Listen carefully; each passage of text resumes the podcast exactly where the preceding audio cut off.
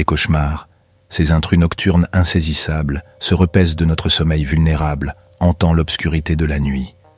Reconnaître leur origine au sein de notre propre imagination n'offre que peu de réconfort lorsque nous nous retrouvons pris au piège de leurs griffes. La terreur s'intensifie pour ces, ces âmes malheureuses qui font l'expérience du phénomène énigmatique connu sous le nom de paralysie du sommeil, un état déroutant où les frontières entre rêve et réalité s'estompent, les rendant immobiles et sans défense.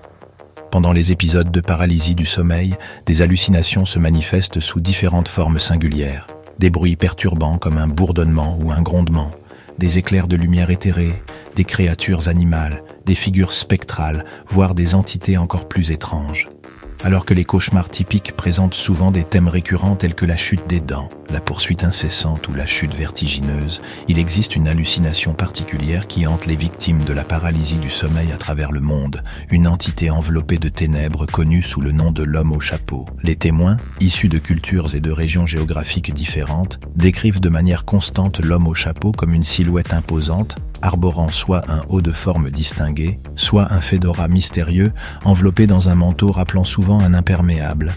S'élevant entre 6 et 10 pieds de hauteur, sa présence suscite à la fois fascination et crainte.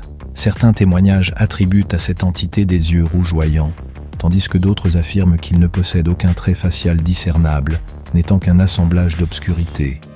Curieusement, plusieurs récits mentionnent la présence d'une montre à gousset en or suspendue à une chaîne un objet qu'il contemple de temps à autre. Mais pourquoi des individus aux origines et aux régions si différentes partagent-ils ce cauchemar obsédant? Les experts ont proposé différentes théories pour élucider l'origine de l'homme au chapeau. Une hypothèse prédominante suggère qu'il émane des tréfonds de notre inconscient collectif, fruit de notre exposition à la culture populaire. Un personnage emblématique qui vient immédiatement à l'esprit est le sinistre Freddy Krueger, une icône durable de l'horreur qui hante nos écrans depuis plus de quatre décennies, la connexion semble plausible, étant donné la propension notoire de cet antagoniste à s'attaquer à ses victimes lors de leurs moments les plus vulnérables. Cependant, d'autres experts proposent une explication plus nuancée et neurologique à cette hallucination répandue. Un article de recherche de 2000 DX7 avance l'idée que le sommeil paradoxal génère des rêves chargés d'émotions intenses, induisant un état de paralysie pour éviter tout dommage auto-infligé. Si l'esprit se réveille prématurément alors que le corps demeure immobilisé, des perturbations se produisent dans la région cérébrale chargée du traitement de la carte corporelle et de la conscience de soi. En conséquence, le rêveur projette une figure humanoïde, donnant naissance à l'homme au chapeau. Pourtant, autre narration émerge de ceux qui sont affectés par cette inquiétante apparition. Une conviction selon laquelle il ne s'agit pas simplement d'une hallucination, mais plutôt d'une visite d'une force surnaturelle bien réelle remettant en question l'idée selon laquelle l'homme au chapeau est inoffensif en raison de son immobilité, ces récits soutiennent que les apparences peuvent être trompeuses.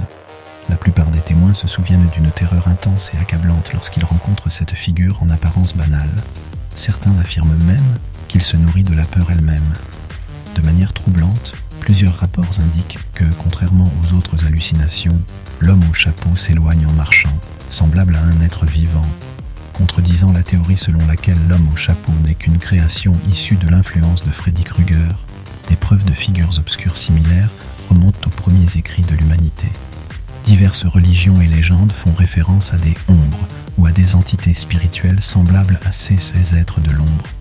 Cependant, aucun consensus n'a été atteint quant à leur nature, qu'ils incarnent la malveillance, la bienveillance ou qu'ils évoluent en tant qu'entité neutre dans le royaume ténébreux entre les mondes. Alors que le mystère de l'homme au chapeau persiste, voilé de mystère et de fascination, enquêteurs et passionnés d'occulte se retrouvent tapés dans une toile complexe d'interprétations et de théories.